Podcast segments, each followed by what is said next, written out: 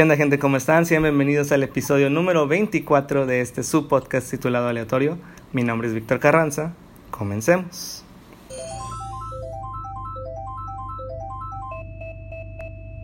Hola, hola gente, ¿cómo están? Hoy es viernes, otro inicio de fin de semana, 16 de octubre. Espero se encuentren muy muy bien ya a mitad de, de este mesecillo. Pues como saben es viernes, hoy toca a una invitada y pues me gustaría dar una pequeña introducción. Ella es de Tamaulipas, México. Estudia la carrera de licenciatura en música con especialidad en canto y ella es amiga de la secundaria. Démosle la bienvenida a Marilu de Santelmo. Marilu, ¿cómo estás? ¿Cómo te encuentras? Hola Víctor, súper bien, súper emocionada de estar aquí contigo. Me encanta tu podcast, la verdad. Y pues cuando me invitaste me hizo muy feliz. Ay, muchas gracias Marilu, la verdad me aprecio mucho tu apoyo. Me da risa porque pues nos conocimos en secundaria y ya sabes, creo que es común, ahí empezó Facebook y demás, entonces nos, nos hicimos amigos, ya sabes, de las redes sociales y ahí tuvimos como que el contacto después, porque de secundaria ya digamos nos fuimos por diferentes rumbos. Para entrar en contexto, yo estuve en solo una institución educativa durante kinder, primaria y secundaria, que fue Saludos, Colegio México. Aquí. Y Colegio de los Triunfadores. El Colegio de los Triunfadores. Los triunfadores. y generalmente era muy común que los que estaban ahí, pues se volvían a quedar ahí. Eran pocos los que se salían. Y de igual forma eran pocos los que entraban. Entonces, tú fuiste una de, digamos, la New Fish, la nueva de, Sí. de secundaria. Y nos llegamos a, a, llegamos a platicar y todo. Eh, Hasta recuerdo que nos llegaron a sentar como que en la misma mesa. Porque no entiendo por qué la- los maestros hacían eso de que, ah, si tú aquí, tú acá, tú acá. Está muy raro ese pex. Estaba, estaba raro la dinámica de, de dónde te sentaban, porque siempre eran parejas y nunca tenías como que tu banco solo, siempre estabas con alguien y sí era raro cómo escogían. Y no sé qué recuerdos te acuerdas de nuestra querida secundaria ya hace 10 años. Yo fui la única nueva en toda secundaria. Creo que también había entrado otro chavo Ajá. a nuestro grupo, pero él ya había estado. Entonces, realmente yo era la única. Claro. Y mi trauma fue el primer día que me expusieron, la directora me pasó como que enfrente de todos y empezó a decir, ella es Maricó. Y yo ahí, nueva, enfrente de toda una escuela, fue mi trauma. Y es en serio, es mi trauma. Todos ya se conocían, todos ya eran amigos y yo era la única nueva. Entonces sí estuvo, ah, ya pasó.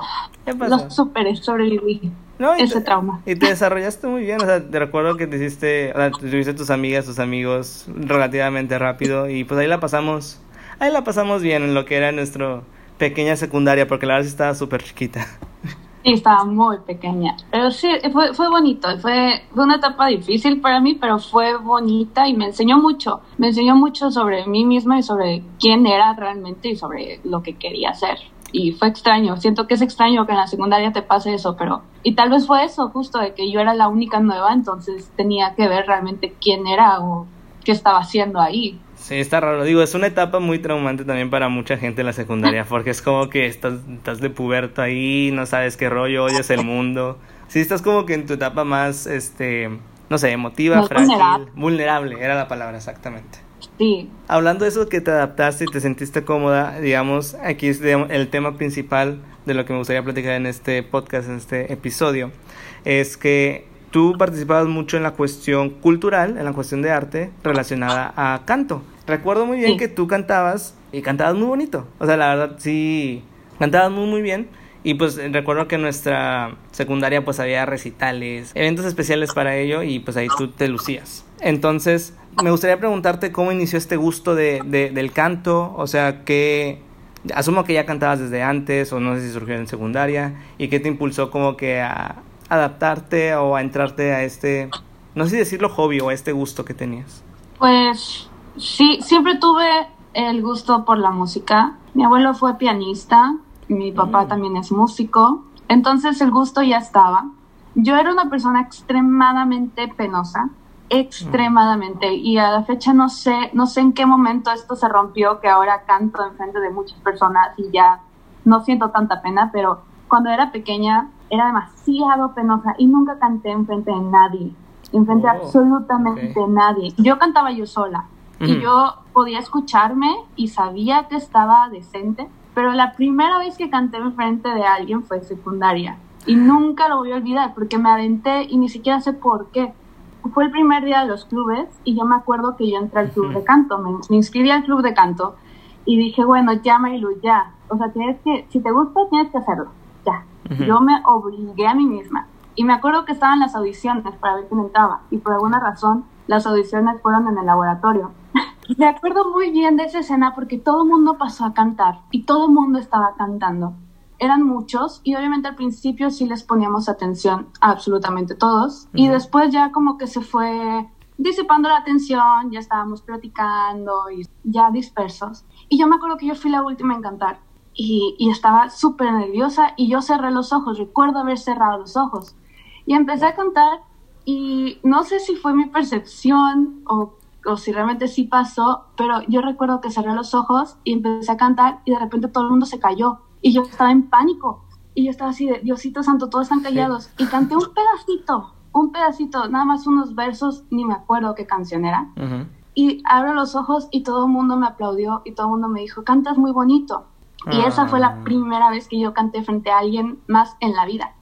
Es, siento que eso es lo que le agradezco al colegio y por eso es que es tan importante tener como que todas estas actividades extracurriculares. Ya. Porque ahí descubres talento, ahí descubres como que muchas cosas sobre ti mismo. Qué bonita manera de decir, o sea, de que tenías estos nervios, claro, era tu primera vez, como tú dices, era tu primera vez cantando en público. Digo, todos cantamos, en, no sé, en la ducha o así cuando estamos solos, eso es súper común.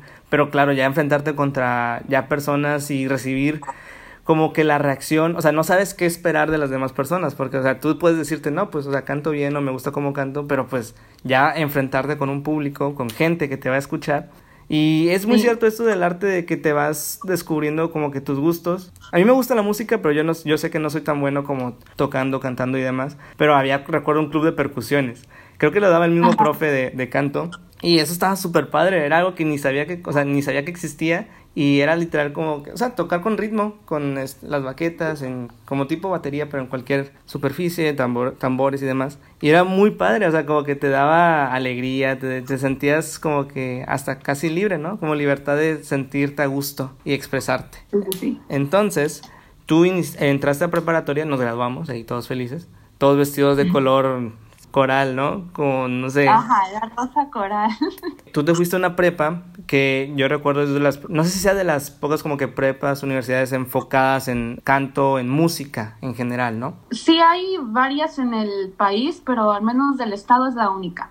Yo entré a esa escuela porque era un bachillerato general, bueno, es, todavía sigue, es un bachillerato general donde yo aprendí todo lo que se aprende en todos los bachilleratos y aparte te daban em, educación musical. Tú elegías un instrumento y ya ellos te enseñaban todo lo teórico y lo práctico. Con teórico me refiero a materias de solfeo, que era donde te enseñan todo como el lenguaje de la música, cómo se escribe, cómo se lee, em, cómo se entiende, armonía, cómo funciona, como que las estructuras musicales, historia de la música, historia del arte, todas esas cosas.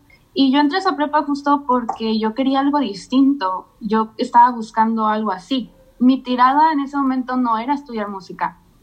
Ya cuando llegó el momento de decidir qué estudiar, la verdad es que me vi demasiado absorta y estaba enamorada de, ese mm. estilo de vida. Entonces decidí quedarme y decidí seguir ya la carrera. Y ya desde entonces, pues ahorita ya estoy en mi último año y ya, ya estoy casi a punto de acabar acabar siendo licenciatura en música y, como me comentaste, especializado en canto, que es como tu agrado, es tu gusto, es lo que te apasiona. Sí, sí, sí, sí, exacto. me, me gusta tocar otros instrumentos. También he aprendido a tocar piano. Alguna vez toqué guitarra. No me considero ni pianista ni guitarrista, pero el canto para mí siempre ha sido como que mi conector. Siempre, siempre desde pequeña he sentido algo especial al cantar. Entonces, para mí fue muy fácil la lección. Y me asusté un poco porque cuando entré me di cuenta de que ahí te enseñaban ópera y yo no sabía. No sabía que era ópera lo que se especializaba. Y yo me acuerdo estar ahí en la presentación de instrumentos y escuchar a una chava cantar, porque ahí pasaban alumnos a cantar y a demostrar los instrumentos para que los escucharas y tú pudieras escoger. Escoger, claro.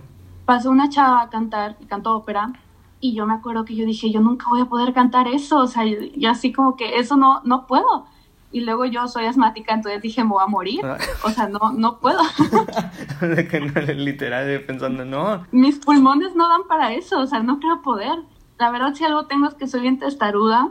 Y dije, bueno, vamos a intentarlo. Y ese vamos a intentarlo se transformó en mi carrera. Entonces. Oye, pero ópera, sí es cierto, o sea, sí me acuerdo que comentabas que cantabas ópera, bueno, los recitales que llegaba a ver que, que promocionabas y demás. Yo, bueno, no conozco la verdad tanto de, de música, menos ópera, pero lo que he visto, que lo que he escuchado, o sea, los clásicos, es la voz gruesa o fuerte o inclusive a veces aguda que se pueda sostener y cuando dicen ópera y se me ocurre también como que notas sostenidas largas, largas, ¿sabes? De poder mantener una buena respiración y, y lograr esas notas. ¿Cómo estuvo aprender esto de, como mencionabas, no conocías la ópera en el sentido de que no cantabas ópera y tuviste que aprender esto? ¿Cómo fue el reto? Porque obviamente se nota que de primera vista que es difícil. Sí, es difícil. Cuando yo empecé, te digo, yo no conocía nada de ópera. Yo entré y yo dije, quiero aprender, quiero estar en canto porque quiero aprender a cantar. Y algo que te decían ahí las maestras era que podías estar en canto, aprender la técnica y no dedicarte a cantar ópera, sino cantar lo que tú quieras, porque al final de cuentas lo que te enseñan es la técnica, para respiración y para cantar, pues. Y yo dije, bueno, va, obviamente no empiezas directamente con ópera. O sea, mi primer recital de canto, yo me acuerdo que canté un vocalizo, se le llaman vocalizos, que son como ejercicios, nada más, cancioncitas pequeñas, pero esos vocalizos eran con solamente cantados con una vocal. Entonces ahí me ves en mi recital final cantando una vocal nada más, una línea melódica con una vocal. Ese fue mi primer recital. O sea, de que tipo, de que no sé, pura E, o sea, nada más decías la letra E en e. diferentes, o sea, llegando como tus tonos a los que llegabas, a tu rango. Ajá, exacto, porque así se empieza a entrenar. Y eso fue, y yo me acuerdo que yo sentía mucha pena. Yo decía, me voy a parar en serio a cantar solamente una I, porque yo me acuerdo que cantaba I. Pero era común y todo el mundo sabía. Era el inicio, ¿no? Y yo empecé con eso y empiezas poco a poco con a ir incrementando nivel. Yo empecé con esos vocalizos y con canciones de la antología, antigua antología italiana del bel canto, que es en lo que se basa la ópera. La ópera utiliza la técnica vocal del bel canto para cantar. Algo maravilloso de esto es que tú vas viendo el cambio y lo mm. vas escuchando, lo vas viendo, lo vas sintiendo porque está dentro de ti. Esos cambios son maravillosos irlos viendo. Y eso fue una de las razones por las que me fui enamorando de la ópera, porque vi viendo los cambios, poco a poco empecé a ver cómo mi cuerpo iba cambiando, cómo mi respiración se iba moldeando, cómo lograba cantar de repente una nota súper aguda que nunca pensé cantarla y lo lograba. Totalmente. Te vas a sentir orgulloso. Totalmente, porque es algo que te gusta, es que esa es la cosa, es tu pasión en el sentido de que te agrada tanto este, la música. O sea, tú, tú decías, también sabes algo de piano, guitarra, te envuelves en este en este mundo, en este universo y pues te vas sintiendo como pez en el agua básicamente. Y nada más me gustaría eh, preguntarte cómo ha sido esto de los recitales, porque a lo que entiendo, tuviste como que un recital, no sé si cada semestre o cada año, como para ver tu progreso. ¿Cómo es el proceso? ¿Cómo es? Obviamente tienes los nervios, pero ¿cómo es el proceso de, de preparación? ¿Cuál ha sido como tu recital más difícil o algo que nos quieras compartir? Esto de los recitales ahí al menos en la escuela donde estoy, hay dos tipos de recitales. Hay recitales demostrativos y recitales evaluativos. Los recitales demostrativos a veces pueden ser en cualquier época del año y muchas veces te toca como por sorteo, según la academia, ¿no? Con academias me refiero a todos los, instrumentos, ya sea la academia de canto, la academia de piano, la academia de percusiones, la academia de metales, todo eso hacían un sorteo y veían, no, pues a los de canto les toca presentarse en marzo, trompetas les toca presentarse en abril, a los de piano en mayo y así te ibas, ¿no? Y en esos recitales, pues casi siempre son como, es, es, casi como si recopilaras cosas de viejos recitales y lo presentas. Eh, para esos recitales se ponen o se cantan cosas que ya has cantado antes o que ya tienes dominadas según el tema. Los recitales evaluativos son otra cosa, porque esos recitales pues evalúan tu trabajo. Son solamente a final del año. Y lo que sucede con estos recitales es que los preparas durante casi todo un año. El material que yo canto en esos recitales es el material que mi maestra seleccionó y estás al final del año con eso te califican. te califican con cómo presentaste eso. Hay un hay una mesa de maestros que tienen que ver con tu área y te califican y los sinodales y todo eso. Y esos recitales son especialmente difíciles porque aparte de los nervios de que estás presentando un recital, son los nervios de me están calificando por lo que haga aquí arriba, ¿no? Claro.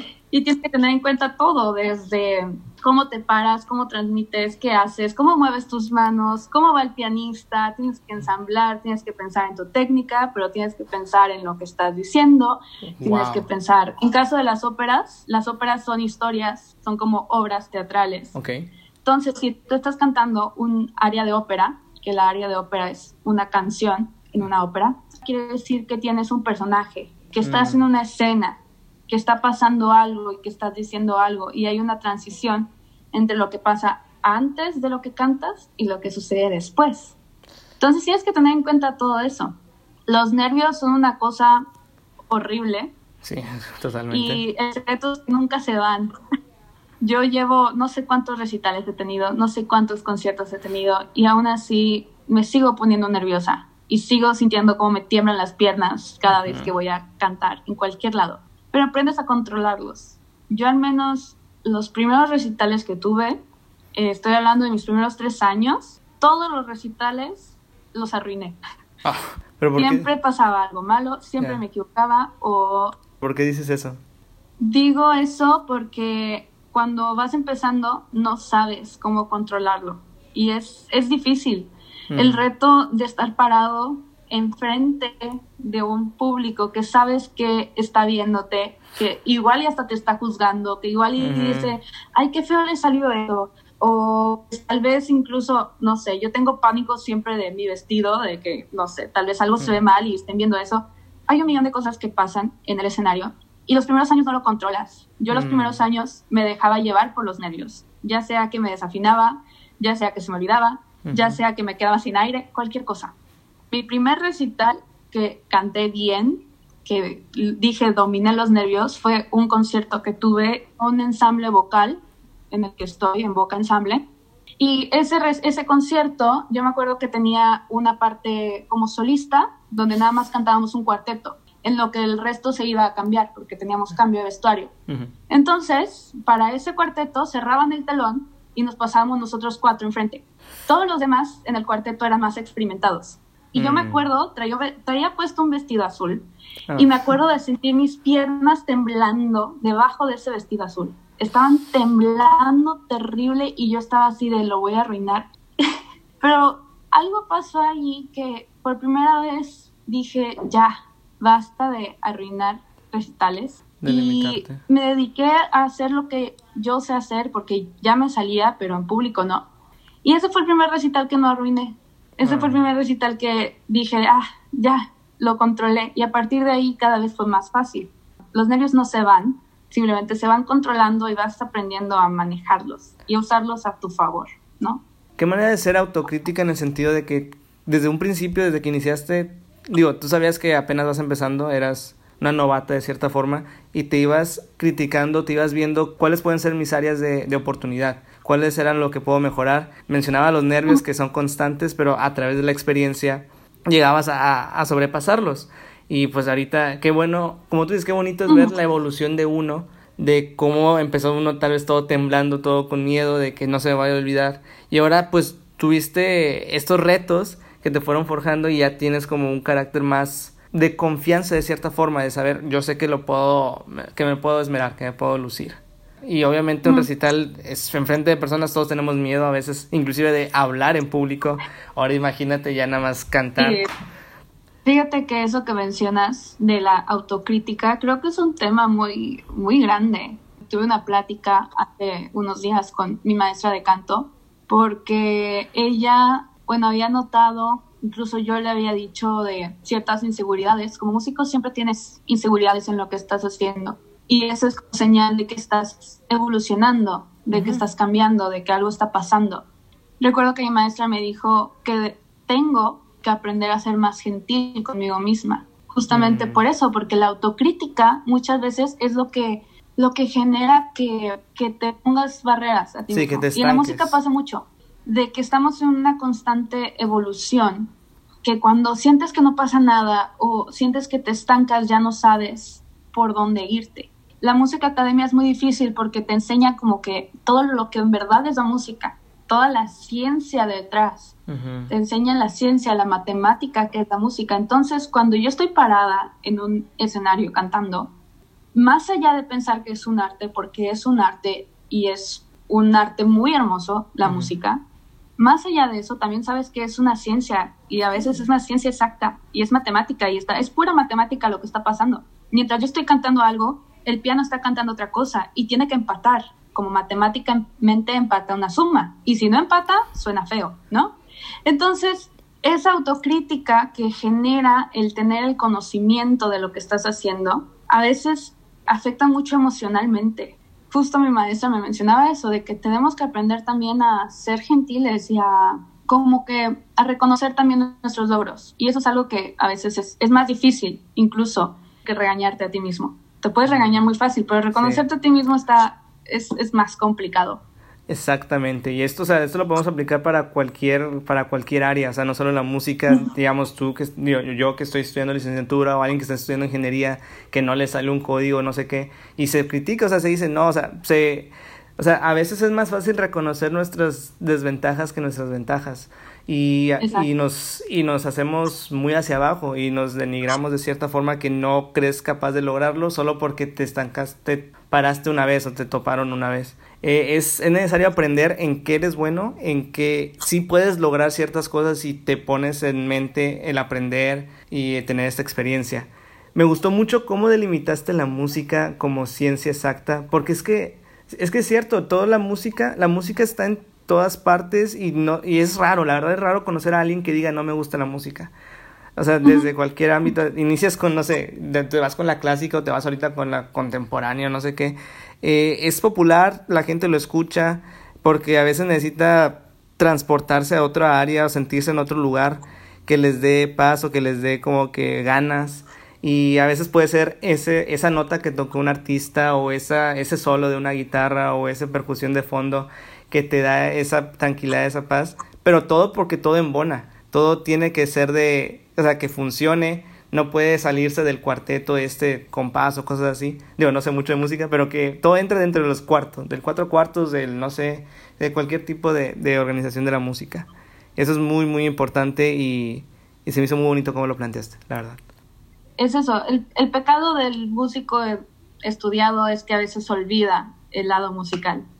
Por, al ser una ciencia o al verlo tan metódico, a veces olvidamos que estamos haciendo arte. Entonces es un constante vaivén. Tengo que estar en equilibrio entre el lado artístico de la música y el lado técnico.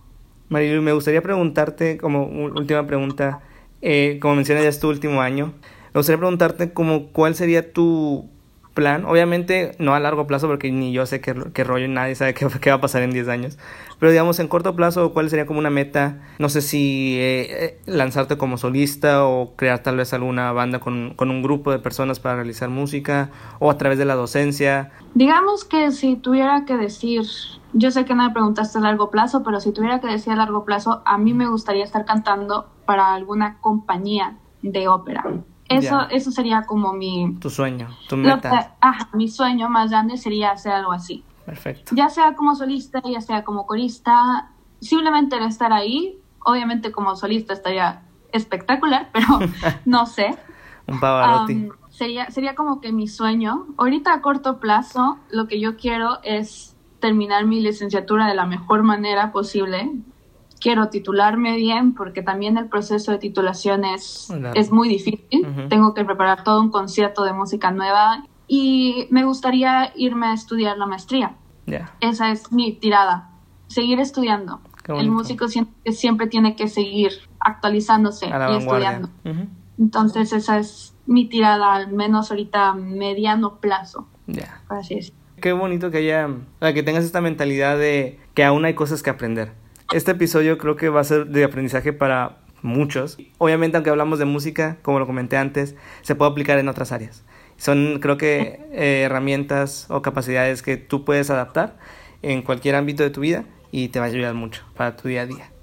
Antes de, de terminar este episodio, me gustaría seguir con la tradición de aleatorio, que es la recomendación de una canción. Pues a veces la gente dice, no, pues ¿qué hago ahorita? ¿Qué escucho después? Y generalmente me gusta dejar al invitado la recomendación de una canción, ya que andan en Spotify. Igual lo pueden encontrar en la playlist de Aleatorio Playlist, así se llama. Entonces, Marilu, ¿tienes alguna canción favorita, algo que tengas ahorita en mente, que gustes recomendar a las personas que nos escuchan? El micrófono es todo tuyo. Les voy a recomendar que escuchen el preludio de Tristán e Isolda. Esa es una de las óperas más famosas del mundo. El compositor es Wagner. Lo pueden buscar así tal cual en Spotify. Les va a salir varias opciones de distintas orquestas. No tiene texto, pero es el inicio de la ópera y la razón por la que me encanta este preludio es porque sale al inicio de la ópera y también sale en el área final, ya cuando todo el mundo está como casi muriéndose y todo está triste.